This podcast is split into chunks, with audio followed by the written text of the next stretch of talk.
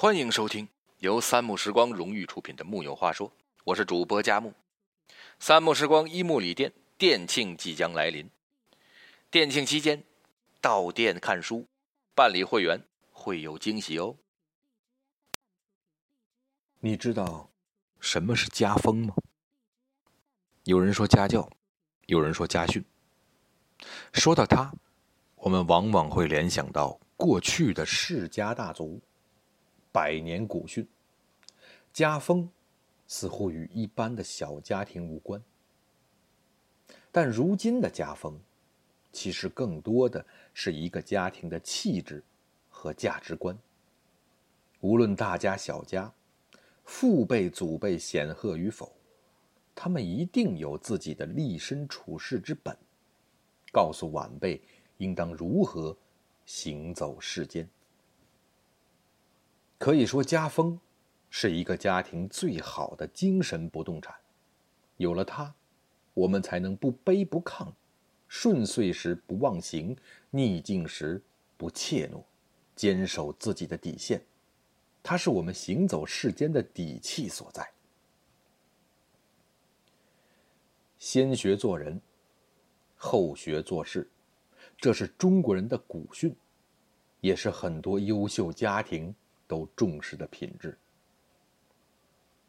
曾国藩是近代史上有争议的人物，但他对家教的重视却留给我们很多可以借鉴之处。首先，是节俭的俭。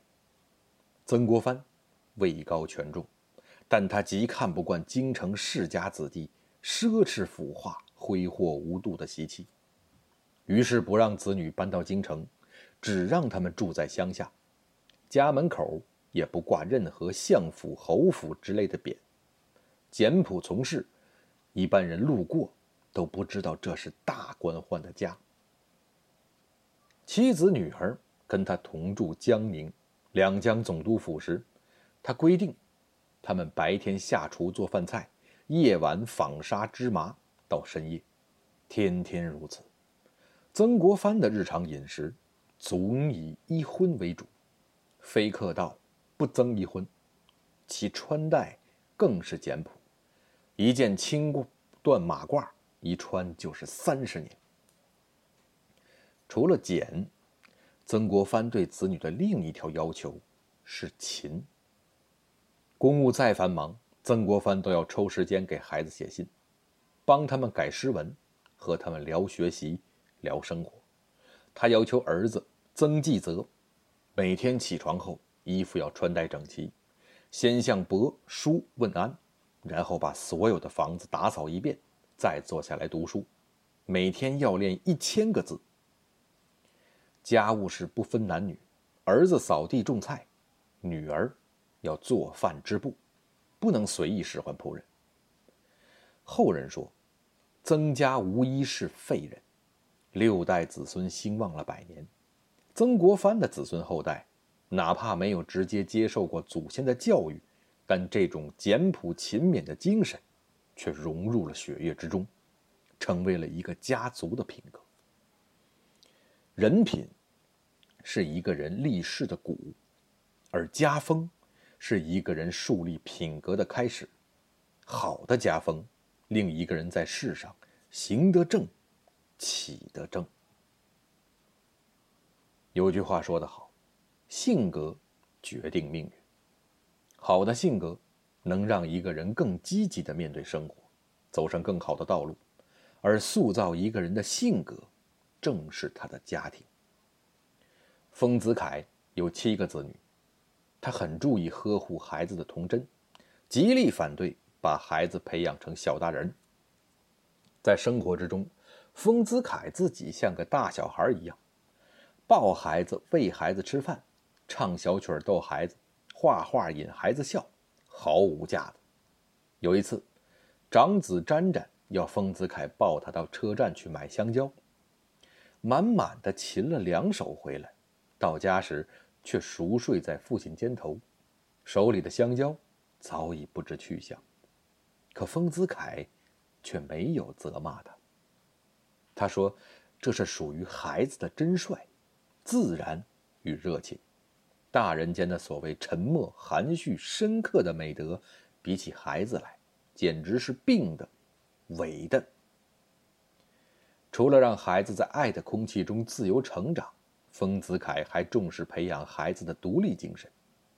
一九四七年，丰子恺五十岁，他在杭州与子女立下约法：第一条，父母供给子女，至大学毕业为止。放弃者作为受德论。大学毕业后，子女各自独立生活，并无供养父母之义务，父母亦更无供给子女之义务。第二条，大学毕业后，倘能考取官费留学或近于官费之自费留学，父母仍供给其不足之费用，至返日为止。第三条，子女独立之后。生活有余而供养父母，或父母生活有余而供给子女，皆属友谊性质，绝非义务。丰子恺早年留学日本，因而也希望儿女上大学或出国留学，但并不强迫。他爱儿女，但不溺爱，供养只到大学毕业或留学期满为止。除此，子女独立之后。父子、父女之间也不再有义务，只有友谊。不向儿女索取回报，也不为儿女安排所谓的舒适生活，让他们走自己该走的路，过自己该过的生活，彻底的真实而纯洁。他的子女也争气，三子四女皆有所成，成为音乐、数学、外语等领域的学者。正是充满童真和包容的家风，让他们有信心。自由成长。好的家庭，还能为一个人日后的志向定下基调。史学家柳仪辉，出身于书香门第，长辈均为饱学之士。外祖父好饮酒讲故事，每晚饮酒就和子女们闲聊家族旧事与诗文道德，以及当地许多名人的掌故。幼时的柳一辉坐在外祖父旁听他谈话，得到不少知识，立志要做一个人才，不愧我柳鲍二家的先德。柳一辉后来成为一代史学大家，和早年的家庭熏陶那是息息相关的。科学家钱伟长，幼年家境清苦，但每逢寒暑假，父亲和叔父们相继回家，便一起舞文弄墨、下棋和演奏音乐。一到晚饭后，每天有一小时的音乐活动。父亲善琵琶和笙，四叔善箫，六叔好笛，八叔拉一手好二胡。钱伟常说自己就在琴棋书画的文化环境中受尽了华夏文化的陶冶。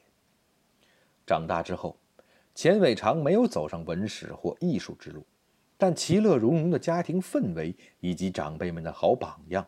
也是一种潜移默化的启迪。好的家风，是一个人前进的路标，告诉你一个人哪怕生于平凡，也当有志向，有兴味，才能找到自己愿意为之付出一生的事业，成为人才。古人说：“修身齐家治国平天下。”如今在社会价值多元的情况下。每个人对生活各有追求，但家风依旧不能丢下。它是一个人修身成人的开始，它是我们活着的精神路标和支柱。愿你行走世间，也有这股子来自家的底气。木有话说，我是佳木，咱们下回接着聊。